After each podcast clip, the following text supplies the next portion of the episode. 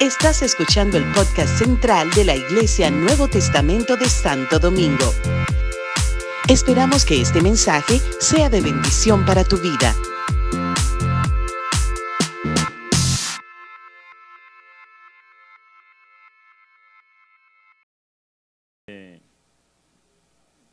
Yo tenía algunos días fuera y estaba el otro día en la iglesia de Dorado y había una, muchacha de la iglesia de Javier Acosta y ella me dice, eh, Juan Canales me presenta y ella estaba pasando unos días y casi se iba y me dice, le dice, él se congrega en la iglesia de Magdiel y le dice así, y me dice ella, ¿y, ¿y qué tú haces allá? ¿Cuál es tu, tu papel? ¿Cuál es tu rol? Yo le dije, utility.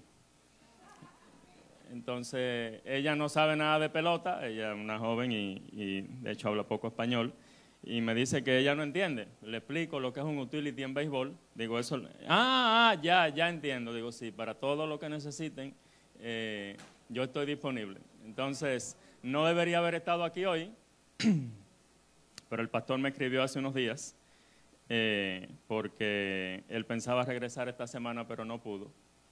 Y entonces le, le, comentaba a Joan, yo no sé cómo fue el cambio, yo no sé qué Carmen tuvo que ver en ese cambio, pero él viene la semana que viene.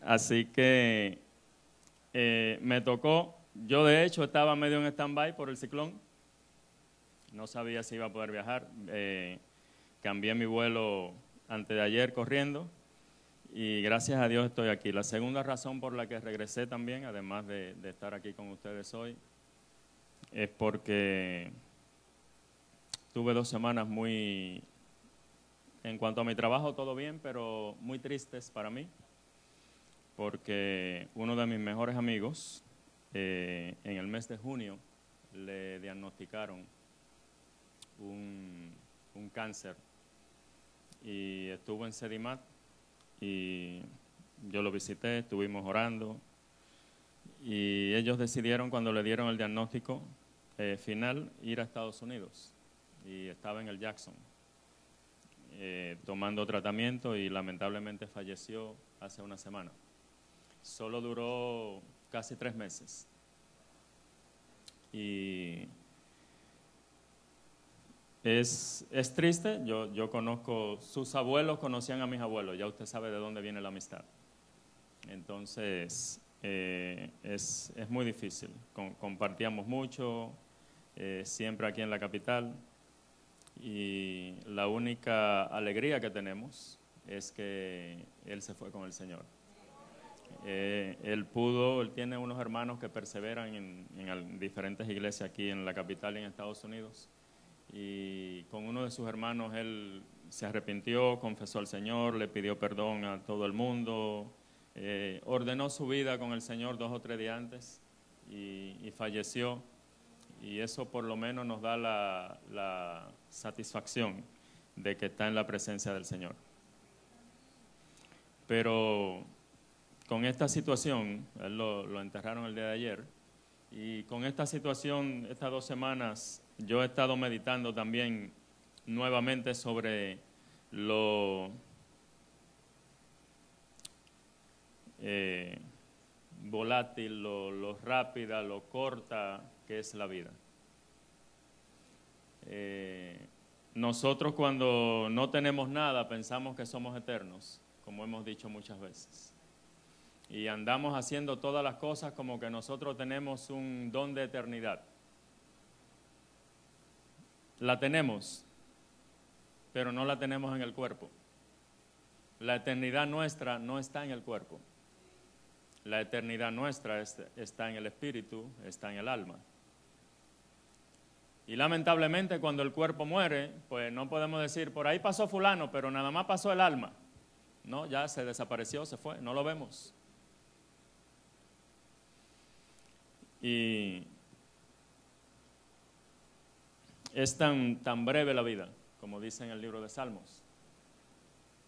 Y nosotros, les comento esto porque el tema que voy a compartir hoy, al final, lo voy a juntar con ese mismo pensamiento. Eh, nosotros no valoramos muchas veces las cosas que debemos valorar humanamente hablando, mientras estamos en el cuerpo. A veces por, por razones que al paso de los años nos preguntamos por qué, no entendemos, no lo podemos explicar, no lo hacemos, pero no valoramos las cosas que debemos valorar. Eh, no tomamos las decisiones que debemos tomar, posponemos decisiones que debemos haber tomado. Este mismo amigo mío, eh, él, es, él, era abogado y, yo iba mucho a su oficina y pasábamos horas. A veces yo cuando estaba muy rápido le decía, mira doctor, yo no voy para allá hoy porque usted sabe que usted no me va a dejar salir, entonces hablamos mañana o pasado o lo que sea porque no podía salir rápido. Empezábamos a hablar y, no, se terminaban nunca las conversaciones de diferentes temas. Pero en muchas ocasiones llegamos al tema de, la parte espiritual y yo le decía, doctor, ponga su vida en orden, haga esto, esto, aquello, lo otro. Y me decía, sí, sí, yo sé que lo tengo que hacer, pero ¿qué va? Entonces nosotros mientras estamos bien y estamos en el día a día y en la adrenalina que nos proporciona todo lo que hacemos todos los días, se nos olvidan detalles que son importantes y que luego al paso del tiempo decimos, wow. Yo sé que él en su lecho de muerte tiene que haberlo pensado muchas veces. Y cuando la esposa lloraba, este, que lo estaban enterrando, ella una de las cosas que se quejaba, decía, él no, él no quería morir, él quería vivir. Y la vida es, es así. Ojalá que nosotros podamos, como dice en el Salmo 70, eh, caminar de tal manera que traigamos al corazón sabiduría y que podamos entender lo corta que es la vida y que podamos caminar haciendo las cosas que debemos hacer, las cosas que Dios quiere que hagamos, las cosas que el Señor ha puesto delante de nosotros para nuestro bien. La Biblia dice que la bendición de Jehová es la que enriquece y Él no añade tristeza con ella. Pero ¿cuánta gente nosotros conocemos que la bendición de Dios pasó? Y como le decía en el mensaje anterior, solo, solo le queda la bendición de Saúl. Nosotros siempre, hablamos de la de Jacob, pero a Saúl le dieron una. ¿Ve? Porque él dejó pasar, la historia es muy larga, pero dejó pasar su bendición. No lo pudo, no lo pudo eh, apreciar en el momento que lo debió haber apreciado. Bueno, en esta semana, David, yo eh, no sé qué semana es esta, eh, la 7, algo así.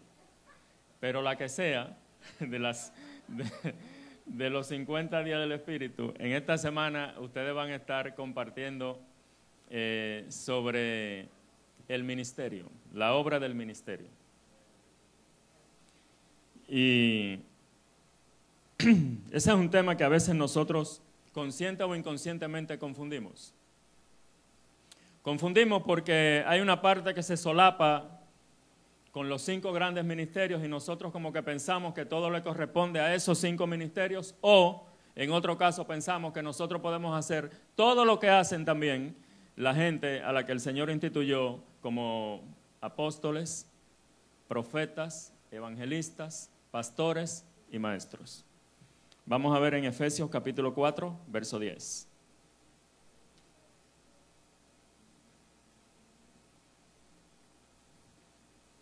Efesios capítulo 4, verso 10.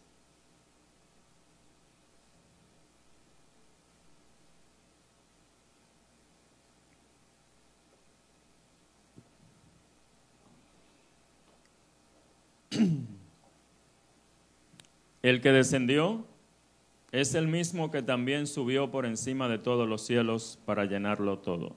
Está hablando de Jesús. Y él mismo, Jesús mismo, constituyó a unos apóstoles, a otros profetas, a otros evangelistas, a otros pastores y maestros. Por eso alguna gente dice que eh, el pastorado, eh, los pastores normalmente son maestros, esos, dos eh, ministerios van juntos. No lo sé, quizás no es así. Pero dice el verso 12, a fin de perfeccionar a los santos para la obra del ministerio, para la edificación del cuerpo de Cristo. Verso 13, hasta que todos lleguemos a la unidad de la fe y del conocimiento del Hijo de Dios, a un varón perfecto a la medida de la estatura de la plenitud de Cristo, para que ya no seamos niños fluctuantes llevados por doquier de todo viento de doctrina por estratagema de hombres que para engañar emplean con astucia las artimañas del error, sino que siguiendo la verdad en amor crezcamos en todo en aquel que es la cabeza, esto es Cristo. Entonces, dice acá que el Señor hizo algo. El Señor constituyó pastores, apóstoles, evangelistas, profetas y maestros. Y lo constituyó con un fin determinado. Los constituyó para que pudieran preparar a los santos, a todos nosotros, para hacer la obra del ministerio. Así que la obra del ministerio no es para que la hagan esos cinco ministerios o esas cinco personas que acabamos de mencionar. La debemos hacer nosotros. Lo que pasa es que nosotros somos santos para lo que nos conviene.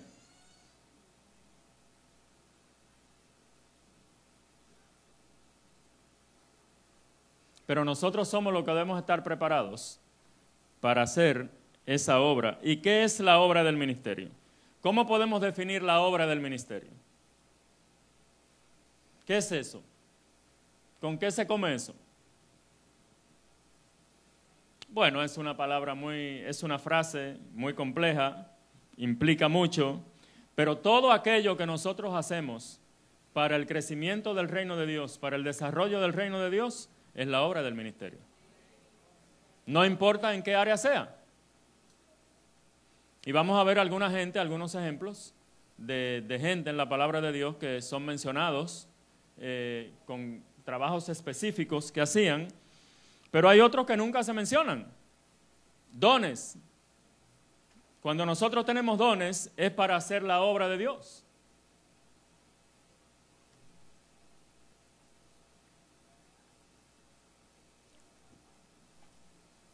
Así que la razón por la que nosotros venimos a la iglesia, la razón por la que nosotros estudiamos la palabra de Dios, la razón por la que nosotros recibimos estudios, la razón por la que nosotros somos discipulados, la razón por la que nosotros entramos en una escuela de discipulado, la razón por la que nosotros eh, se nos enseña doctrina, es para prepararnos para hacer la obra del ministerio. El tema es que tenemos todo eso, recibimos todo eso, pero no hacemos la obra del ministerio. ¿Por qué no lo hacemos? Porque nosotros nunca tenemos tiempo. Nosotros somos gente muy ocupada. Nosotros no podemos dedicar tanto tiempo a las cosas de la iglesia porque entonces, bueno, ¿qué va a pasar con mi trabajo? ¿Qué va a pasar con mi familia? ¿Qué va a pasar? Etcétera, etcétera, etcétera, etcétera. Y se nos olvidan los fundamentos esenciales de la palabra de Dios. Cuando Jesús andaba buscando gente para trabajar, él dijo, bueno, yo fui, pasé y comenzó a poner todas a enumerar todas las excusas, búsquenle en los evangelios, que la gente le decía por las cuales no podía trabajar en la obra con el Señor. No, a mí se me murió mi papá, no, yo tengo que ir a, ir a buscar unos bueyes, no, yo tengo que hacer esto, no, yo tengo que hacer lo otro. Es más o menos lo mismo que nosotros consciente o inconscientemente hacemos cuando el Señor demanda de nosotros trabajar en la obra de Dios. ¿Sabe una de las quejas de los hijos de esta generación, de, la, generación moderna? ¿Cuál es su mayor queja? Que sus padres le dan de todo, a lo que tienen obviamente, pero no le dan tiempo, no le, no le dedican tiempo. Los papás le buscan un carro, un chofer, una sirvienta y todo el dinero que quiera. Para que no lo molesten y lo dejen tranquilo.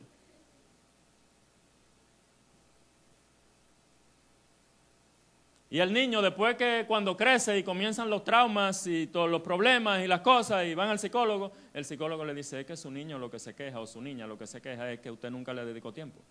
Que usted le daba de todo, pero usted nunca estaba ahí. Entonces nosotros queremos hacer con Dios lo mismo. Queremos darle a Dios, no, sí, yo le doy los diezmos. ¿Cuánto que hace falta? Tanto. El Señor está llamándote con tu tiempo. El Señor quiere que nosotros le dediquemos parte de nuestro tiempo. Porque no es posible, no hay olla de presión, no hay inyección, no hay pastilla para este tema de trabajar en la obra de Dios. Necesita tiempo. Tenemos que aprender a sacar nuestro tiempo para trabajar en la obra de Dios, para hacer la obra del ministerio. No es posible. ¿Por qué la oración nuestra no es tan efectiva como la oración de la iglesia primitiva? ¿Por qué? Porque ellos le dedicaban tiempo a orar. Mucho tiempo. Gracias a Dios no tenían iPhone, no tenían iPad, no tenían Samsung, no tenían nada de eso. No había televisión. Yo entiendo que nada más se podían entretener orando.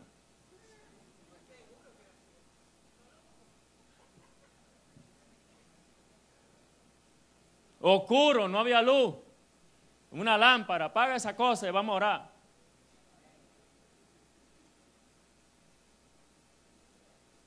¿Mm? Entonces, cuando uno tiene muchos problemas, ¿cuántos saben que lo que le inspira no es orar? No, uno quiere salir a buscar cómo resolverlo. Se dice que Martín Lutero, mientras más necesitaba, mientras más problemas tenía, más oraba, antes de comenzar a resolver las cosas que él tenía que resolver. Entonces nosotros tenemos que aprender a buscar al Señor, tenemos que aprender a dedicar el tiempo que se necesita para la obra. Eso es parte de la obra del ministerio. Se necesita gente que ore. Pero de lo que oran de verdad, hermano.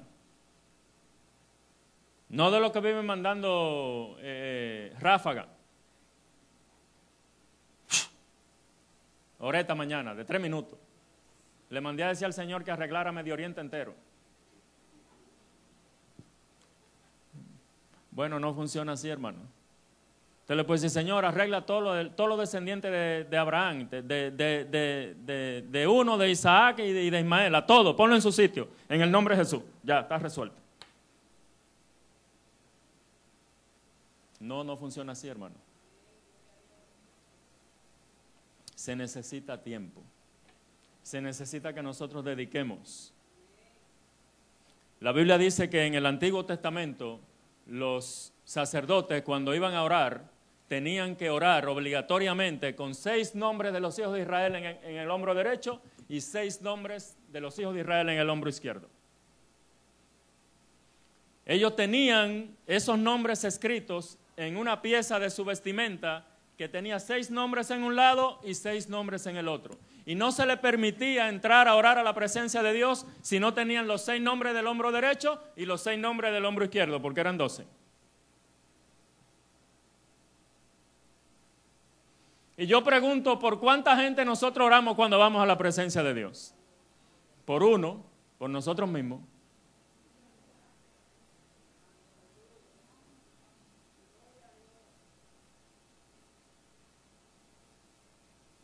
Estoy hablando de estadística, perdónenme lo que oran por todo el mundo, ¿verdad? Porque son las excepciones. Pero las estadísticas, la mayoría de la gente oramos por nosotros mismos.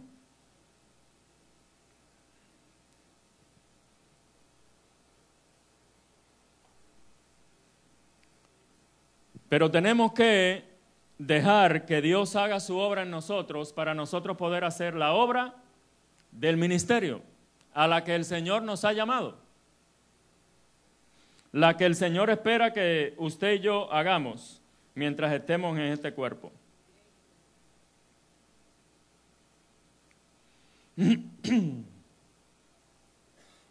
Vamos a ver en Romanos capítulo 12.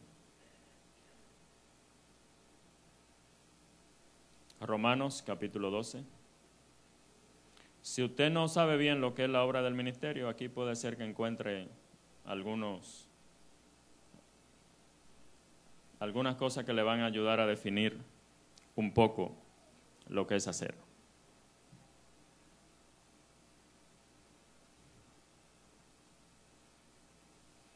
Vamos a ver desde el verso 2. 2.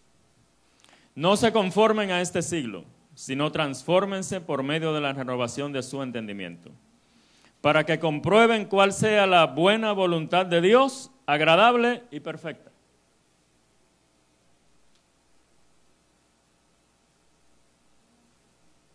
¿Cuánto quisieran saber la voluntad de Dios agradable y perfecta?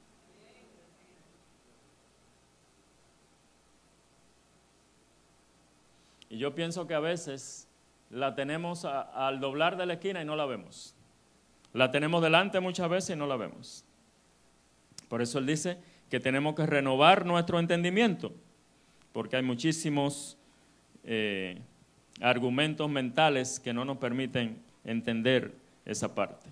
Digo pues por la gracia que me es dada a cada cual que está entre ustedes, que no tenga más alto concepto de sí que el que debe tener, sino que piense de sí con cordura conforme a la medida de fe que Dios repartió a cada uno. Porque de la manera que en un cuerpo tenemos muchos miembros, pero no todos los miembros tienen la misma función, así nosotros siendo muchos somos un cuerpo en Cristo y todos miembros los unos de los otros. Entonces nosotros somos comparados con un cuerpo. Usted será un dedo, una mano, un pie, una oreja, un ojo. La mayoría queremos ser boca para estar siempre hablando.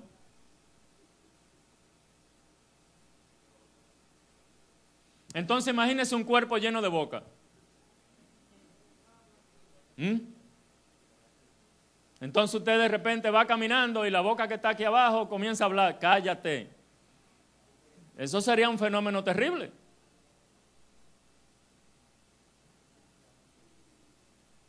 ¿Mm?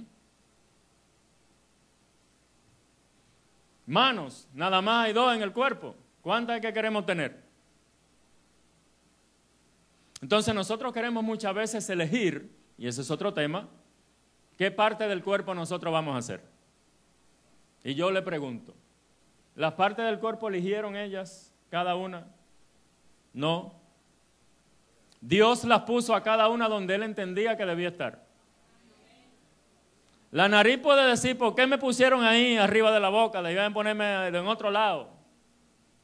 No, ahí fue que la pusieron. Debe funcionar ahí. ¿En qué nos ha puesto Dios a nosotros? ¿Cuál es la parte de la obra del ministerio en la que Dios te ha puesto a ti? ¿Cuál es la parte en la que Dios me ha puesto a mí? Pues nosotros debemos funcionar en esa que el Señor nos ha puesto. Mire, eso de utility que yo le dije ahorita, eso comenzó cuando yo era estudiante del colegio. ¿Sabe por qué? Ayer cuando estábamos en la funeraria nos juntamos mucha gente de la romana, del colegio, porque estudiamos juntos con este amigo mío que murió. Y entonces recordamos algunas anécdotas allá afuera. Y yo recuerdo, ellos haciendo broma, pero yo recuerdo que faltaba un profesor para un jurado de un examen iban y me buscaban al curso, que te llama la directora. ¿Qué fue? ¿Qué yo hice? No, que vaya de jurado para un examen.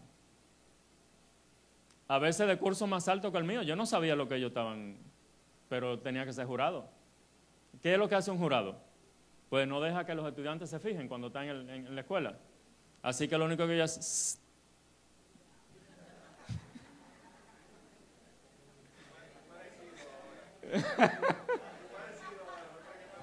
Nada más.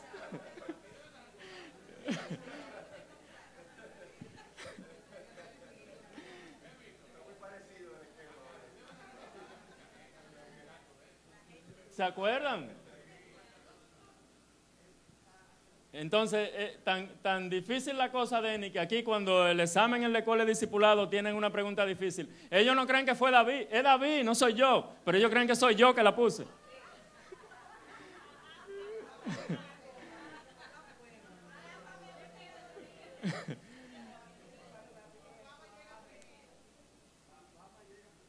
Pero, pero realmente, realmente nosotros debemos, debemos descubrir cuál es la parte, cuál es la función que el Señor nos ha puesto a cada uno de nosotros. Y trabajar en esa función, no nos podemos negar, hermano. Yo le digo sinceramente, tiene que ser una cosa, pero una causa de fuerza mayor, mayor, mayor, mayor, para que me llame el pastor, para que yo haga algo que yo le diga que no. No es por la amistad que tenemos él y yo, lo cual también puede ser parte de, pero es que yo lo, he hecho en todas las iglesias que he estado. Es que yo entiendo que el Señor me ha puesto eso a mí. No se lo puso a otro. Y como me lo ha puesto a mí, yo lo hago.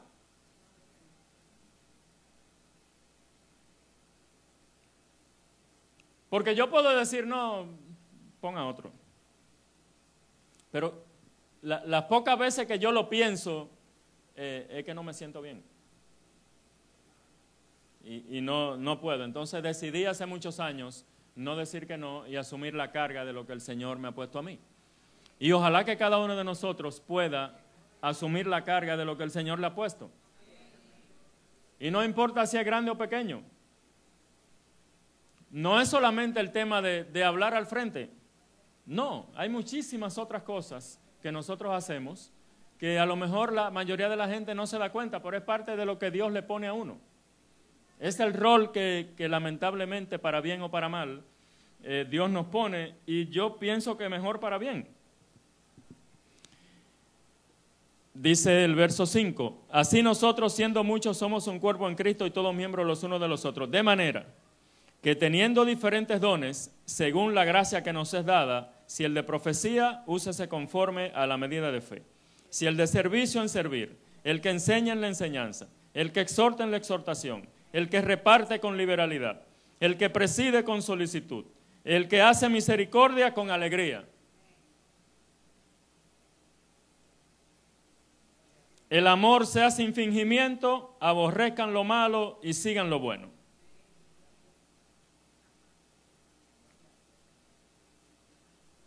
Ámense los unos a los otros con amor fraternal y en cuanto a la honra, prefiéranse los unos a los otros.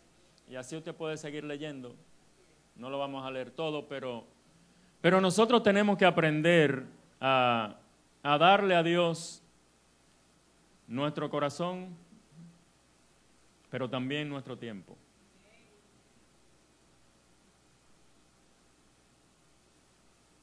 Es como yo he dicho muchas veces. De nada vale que le digamos a alguien que lo amamos con locura, pero nunca le dedicamos tiempo. Nunca lo vemos, nunca lo... No. Lo saludamos así, de cada año un día. No, yo te amo con locura, yo soy loco contigo, pero no te puedo ver. No tiene sentido, hermano. Se necesita tiempo. Y Dios espera que nosotros le dediquemos tiempo a su obra, tiempo a la obra del ministerio.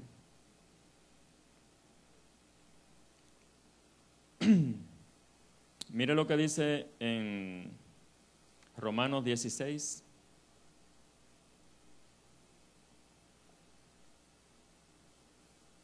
para que veamos algunas cosas específicas.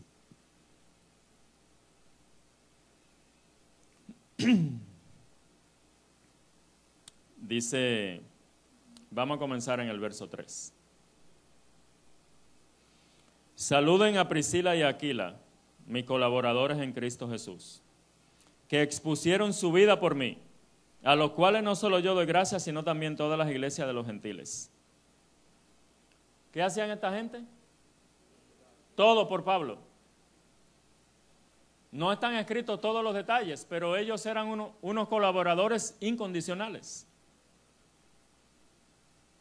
Estaban haciendo la obra del ministerio.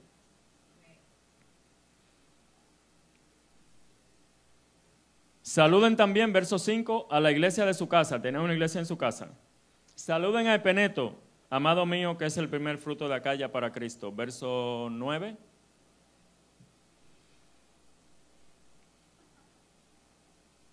No, vamos a ver el 6. Saluden a María. María, saludo. es María, la tía de Joan, que la mandaron a saludar. La cual ha trabajado mucho entre ustedes.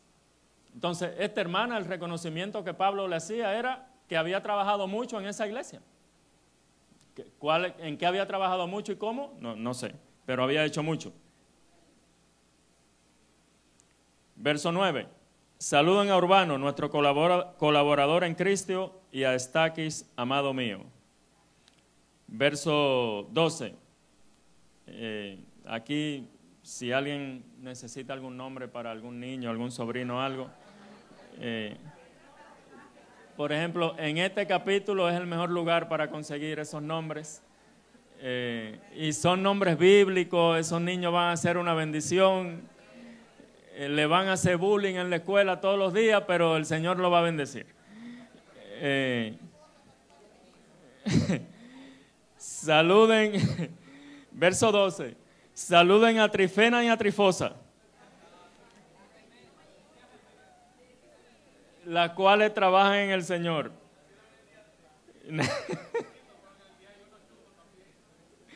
Saluden a la amada Pérsida, la cual ha trabajado mucho en el Señor.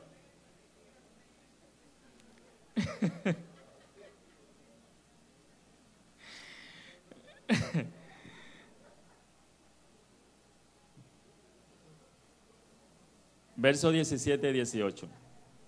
Mas les ruego, hermanos, fíjese bien, que se fijen en los que causan divisiones y tropiezos en contra de la, doctrina que ustedes han aprendido y que se aparten de ellos.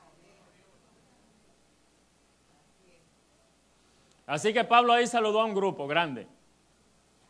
Ahí no mencionó los nombres. Los que causan divisiones y tropiezos, ustedes fíjense en ellos y apártense de esa gente. No se junten con esa gente. Aunque estén en la iglesia, no se junten con ellos. Oiga bien.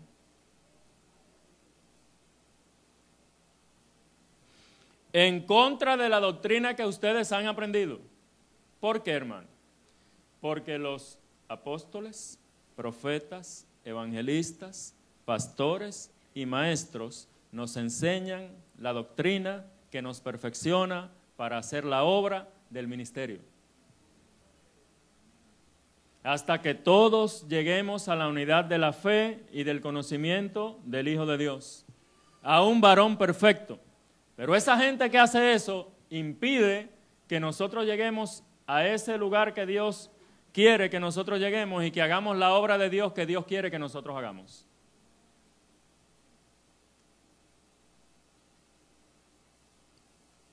Tú estás creyendo, no hombre, no, no te pongas, esos profetas que vienen ahí, eso en la carne que hablan. ¿Tú estás creyendo lo que te dijeron?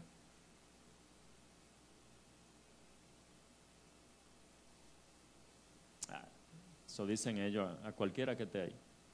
Tú ahora vas a creer que eso fue que el Señor te mandó a decir a ti.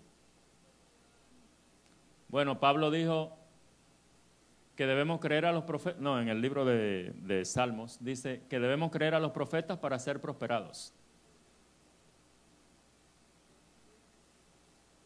Y a veces nosotros venimos orando por mucho tiempo, que el Señor nos hable sobre algo específico, y el Señor manda a alguien que a veces no sabe nada y nos dice algo y nosotros lo creemos en el momento, pero pasa un tiempo y después nosotros decimos, no, eso no era verdad.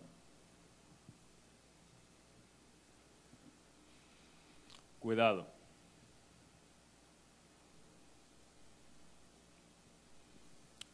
Verso 18.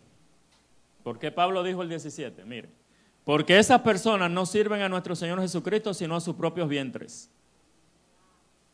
Y con suaves palabras y lisonjas engañan los corazones de los ingenuos. Ese es el espíritu de Absalón. ¿Qué era lo que hacía Absalón? Pues Absalón, cuando él ya sintió que no tenía la gracia de, David, él entonces comenzó el plan que todos conocemos para destronar a David. Y él llegaba y se paraba en la entrada de la puerta de la ciudad y le decía, ya te hicieron justicia de, tu, de, de la situación que tú tienes hace tiempo. No, todavía. Ah, es que todavía yo no soy rey. Cuando yo sea rey lo abrazaba y lo besaba. Cuando yo sea rey todo eso se va a resolver. Este hombre no entiende a nadie.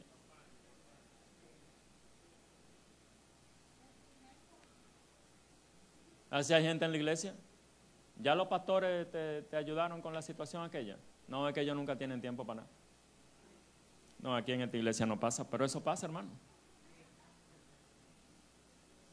Así, muy, muy dulcemente te lo dicen, muy sutilmente.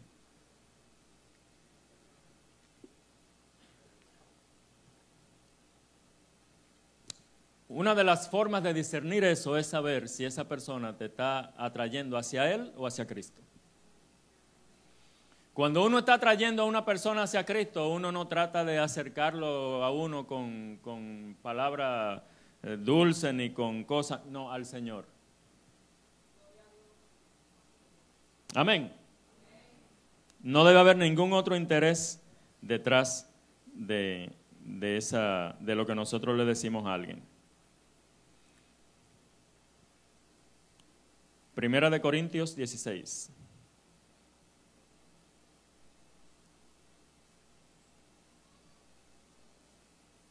Primera de Corintios 16.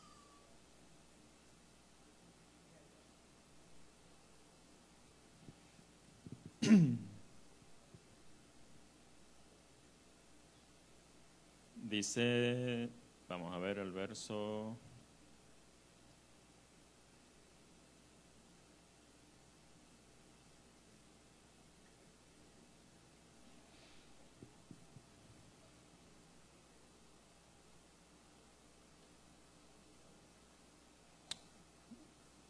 Verso 15.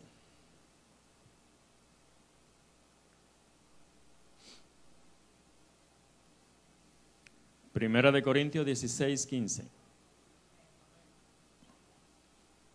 Hermanos, ya ustedes saben que la familia de Estefanas es las primicias de Acaya y que ellos se han dedicado al servicio de los santos. Esta familia entera era reconocida por su servicio a los santos. ¿Y qué es el servicio a los santos? Eso implica mucho. Pablo le dijo a Timoteo, a los ricos de este mundo, mándales, que sean ricos en buenas obras, que echen mano de la vida eterna, a los ricos de la iglesia. No estaba hablando de los de afuera. Pablo dijo, los de afuera yo no tengo que ver, a los de afuera lo juzgará Dios. Yo, Dios me ha puesto a jugar a los de adentro.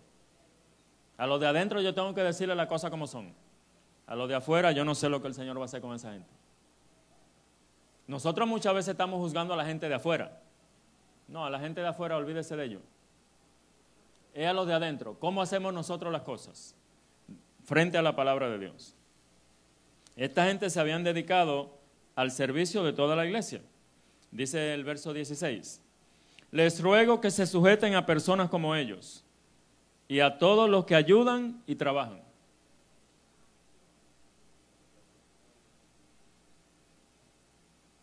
¿Mm? A nosotros nos encanta que la gente se nos sujete cuando nosotros le hablamos. Mira hermano, vaya allí haga esto. Y nosotros queremos que lo haga sin nada. Bueno, ¿tenemos nosotros ese testimonio? ¿Nos dedicamos al servicio de los santos? Ayudamos y trabajamos en cualquier cosa. Cuando la gente vea eso, se va a sujetar voluntariamente.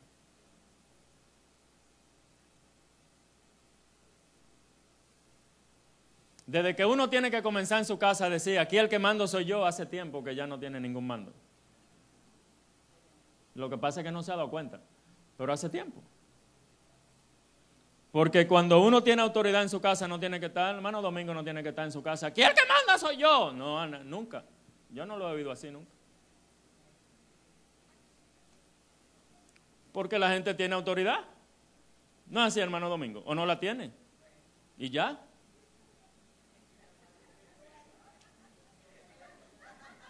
No, porque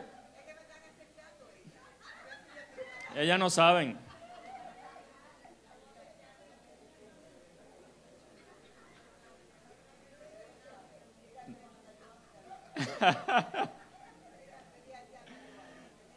No, yo lo menciono porque yo sé que es así.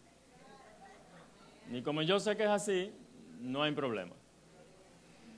Eh, entonces, realmente, yo, recuerdo que mi, mi abuelo nunca me dio una pela. Yo solamente me acuerdo que mi abuela decía, cuando nosotros estábamos haciendo el sol, en todos los nietos que estábamos allá, ella decía, está bien, deje que Manuel venga. Entonces cuando nosotros alcanzamos a ver el caballo de mi papá, de mi abuelo que venía, todos nosotros hacíamos todo lo que le habíamos dicho a mi abuela que no. Automáticamente. Antes de que él llegara. Entonces, No, no había, no, y entonces él nada más te llamaba, fulano, no, estoy aquí haciendo tal cosa. Porque, ¿y cómo usted cogía para allá para que le dijeran que usted no lo había hecho? ¿Ve? Entonces, eh, uno, nosotros tenemos que, aprender a, reconocer a las personas que, que trabajan en el Señor, que hacen la obra del ministerio, y sujetarnos a esas personas.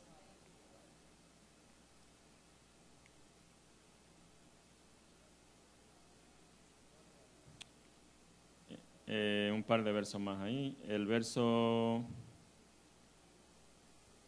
17. Me regocijo con la venida de Estefanas, de Fortunato y de Acaico. Vuelvo y les repito, anote que son nombres interesantes para cuando usted necesite uno. Pues ellos han suplido la ausencia de ustedes, porque confortaron mi espíritu y el de ustedes. Reconozcan pues a tales personas. Así que a veces solo el hecho de confortar a la gente que está sufriendo es parte de la obra del ministerio. ¿Usted sabe por qué que más paga la gente para ir a los psicólogos? Para que los psicólogos lo oigan hablando. Si el psicólogo lo deja hablar, es el mejor psicólogo del mundo. Si el psicólogo le dice, cállese que yo entiendo la situación, déjeme explicarle, ese no sirve.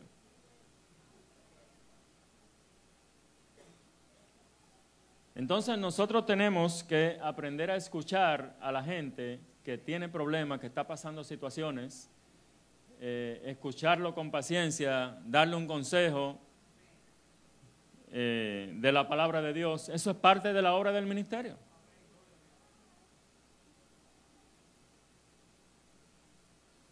Alguna gente tiene una inclinación por el evangelismo, eso es parte de la obra del ministerio, usted puede evangelizar, otro por la oración, otro por, por ayudar, eh, Ministerio de Acción Social, eh, qué sé yo, cualquiera de los ministerios que funciona aquí.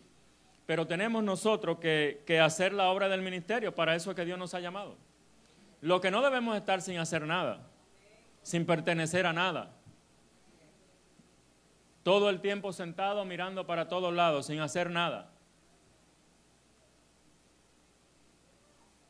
Debemos tratar de involucrarnos en algo que nos permita a nosotros funcionar en, ese trabajo y en esa obra que Dios ha puesto delante de nosotros. Colosenses capítulo 4, casi con esta escritura estamos terminando. Colosenses capítulo 4.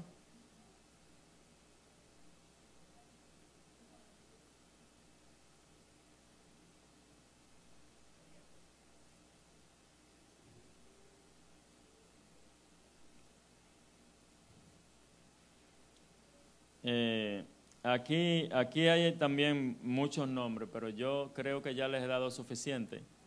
Así que voy solamente a mencionar el versículo 12. 12 y 13. Les saluda Epafras. Este es uno de mis versos favoritos. El cual es uno de ustedes, siervo de Cristo. Mire lo que hacía este hombre. Siempre rogando encarecidamente por ustedes en sus oraciones para que el Señor, para que ustedes estén firmes, perfectos y completos en todo lo que Dios quiere. Porque de Él doy testimonio de que tiene gran solicitud por ustedes y por todos los que están en la Odisea y los que están en Hierápolis.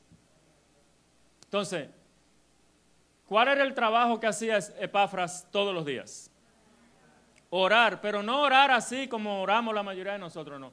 Oraba encarecidamente.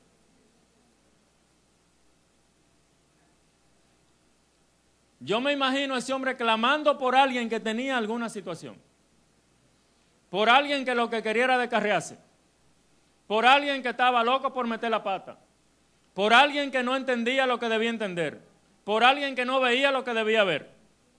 Qué sé yo, tantas cosas que... Pero ese hombre oraba encarecidamente. Por todos.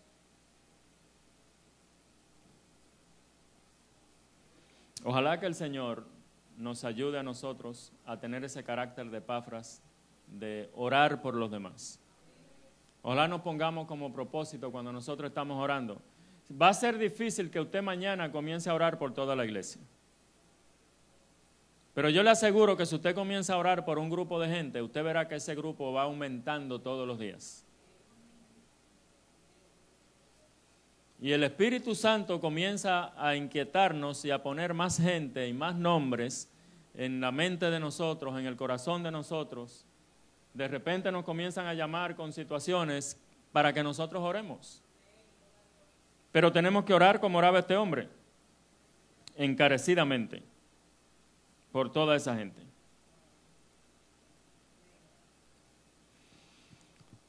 Quiero para terminar hacer algunas preguntas.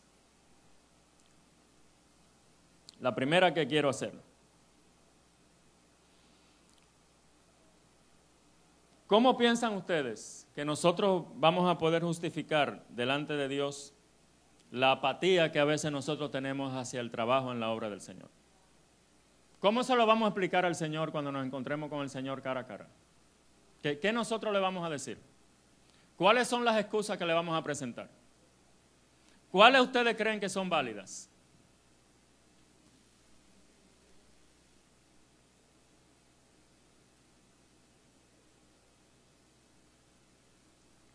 Yo no tengo, hermano. Yo no encuentro forma de yo convencerme en mi mente de que yo voy a poder explicarle lo suficientemente claro al Señor cuando yo no soy capaz de hacer algo en la obra de Dios que está a mi alcance. Y que la única explicación real y válida, si nosotros meditamos en lo más profundo de nuestro corazón, es apatía.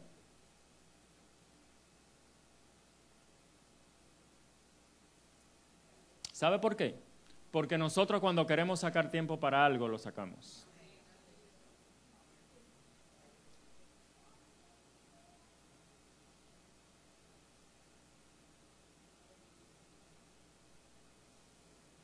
Lo sacamos.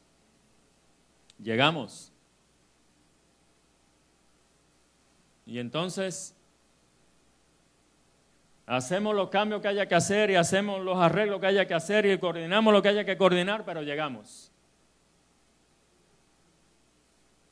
Entonces, yo no sé usted, pero yo creo que Dios sabe todas las cosas y Dios está mirando todas las cosas. Entonces yo no encontraría cómo decirle al Señor que yo no pude hacer algo que Él sabe que yo pude hacer. Hay cosas que al final quizás no se puedan. ¿Ve? Eh, yo estaba en Orlando trabajando hace un par de semanas cuando este amigo mío estaba en el Jackson eh, enfermo y ya me habían dicho que se había deteriorado mucho. Para mí era sumamente difícil salir de Orlando por tierra y llegar a Miami, al Jackson, verlo y devolverme a trabajar para Orlando. Pero yo lo hice porque sabía que era posiblemente, y lamentablemente así fue, la última oportunidad que tenía de verlo con vida y hablar con él.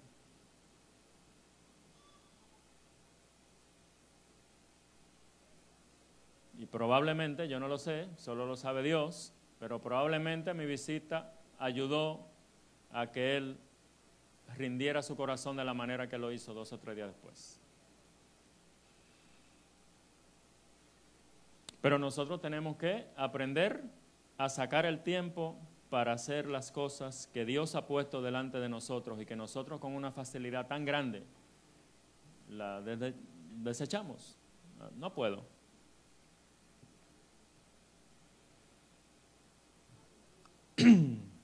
¿Encontraremos alguna excusa válida?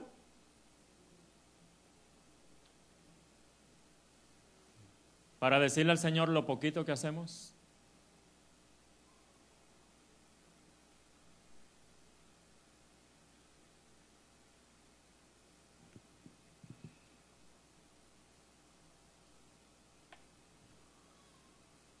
Otras veces, ¿sabe lo que pasa?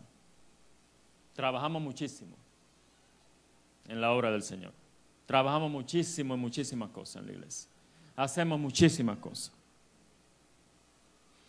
Y entonces todo lo que hacemos lo dañamos con algunas actitudes que no debemos tener.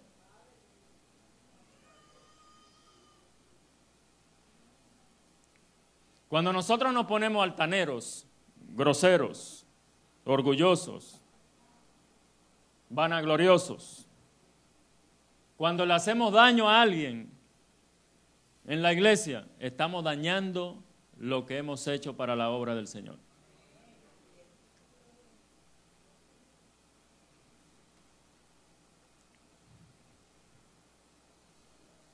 Y por último, ¿sabe con lo que más daño hacemos? Con lo más venenoso que tenemos nosotros en el cuerpo. Llena de veneno mortal, dice la, la palabra de Dios.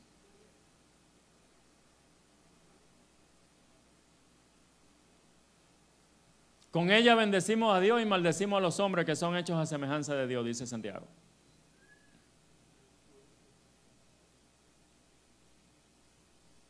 Entonces nosotros tenemos que cuidar la lengua.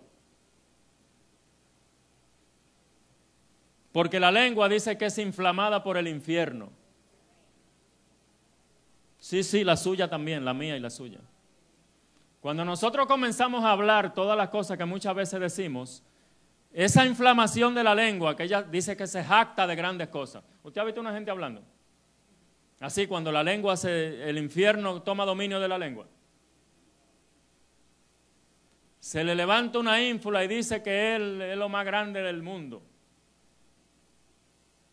Entonces nosotros tenemos que cuidar la lengua para no dañar lo que hacemos en la obra de Dios después con la lengua.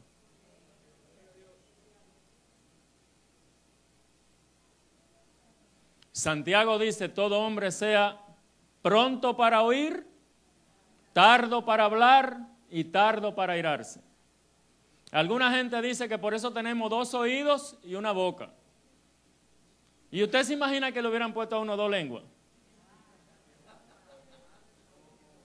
Y un solo oído. Eso sería una cosa terrible.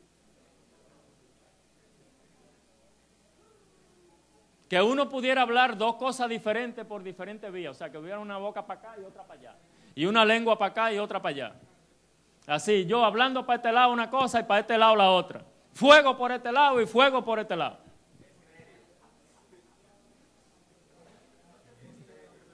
¿Eh? Dios sabe lo que hace.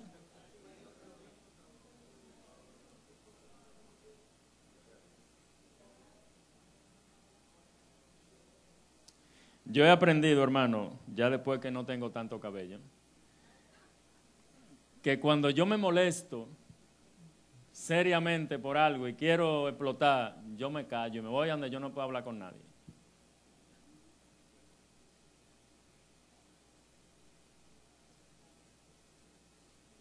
A veces ni siquiera a mi papá y a mi mamá yo le contesto algunas cosas. Yo espero que pasen dos o tres días.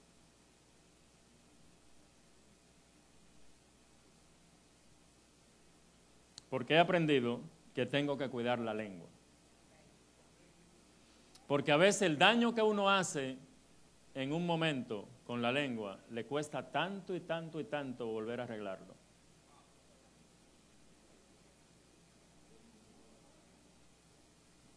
¿Y sabe qué? Que uno tampoco tiene el valor ni la humildad para recoger todo lo que ha dicho en ese momento que la lengua se suelta. Entonces, para que no se dañe la obra de Dios, mucho o poco que nosotros hagamos, el trabajo que hacemos en el ministerio de la obra de Dios, vamos a amarrar la lengua. Cómprese una cadenita, venden una cadenita que uno se la pone ahí. Y le amarra la lengua. Y cada vez que usted quiere, la lengua ¡ah! está amarrada. ¿Mm? Coquín. No, es que va a envenena, doña Carmen. Vamos a poner mejor una cadenita. Pero ¿cuánto entiende lo que estamos diciendo?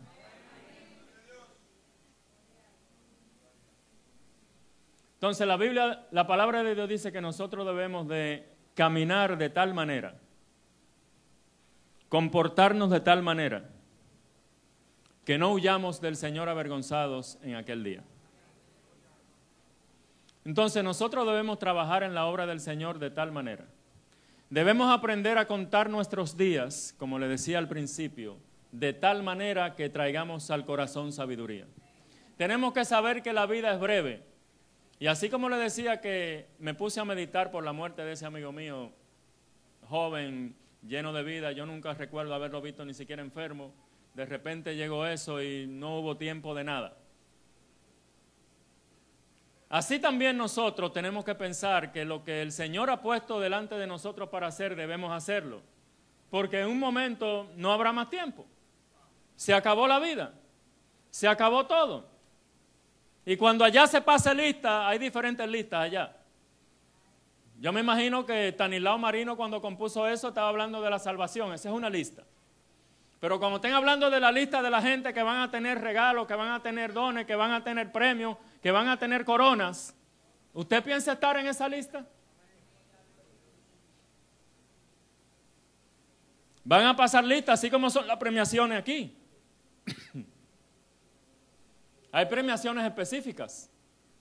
Y esa es una lista particular. Usted, usted está preparado, usted quisiera estar en esa lista de, la gente que trabajó en la obra del Señor, de la corona, que, de la gente que, por ejemplo, que Luis tiene, de la gente que se ha ganado para el Señor. Habrá una lista que él va a salir ahí.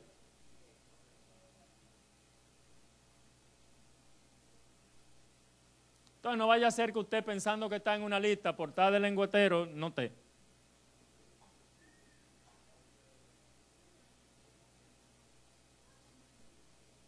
lo saquen. ¿Y por qué me sacaron la lengua?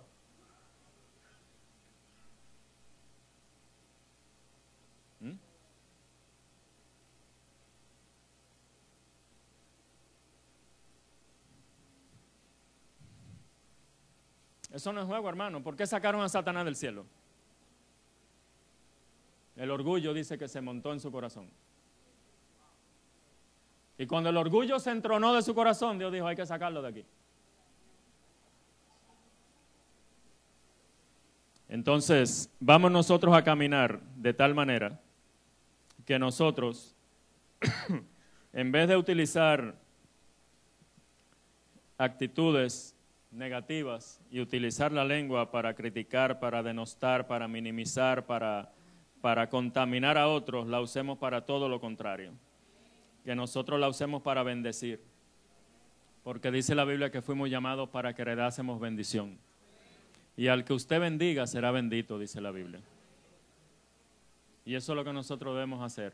Y pedirle a Dios que podamos trabajar en la obra del Señor y hacer la obra a la que el Señor nos ha llamado. Y dejar que los profetas, evangelistas, pastores y maestros formen en nosotros el carácter que el Señor quiere que nosotros tengamos para hacer la obra de Dios. Amén. Vamos a ponernos de pie.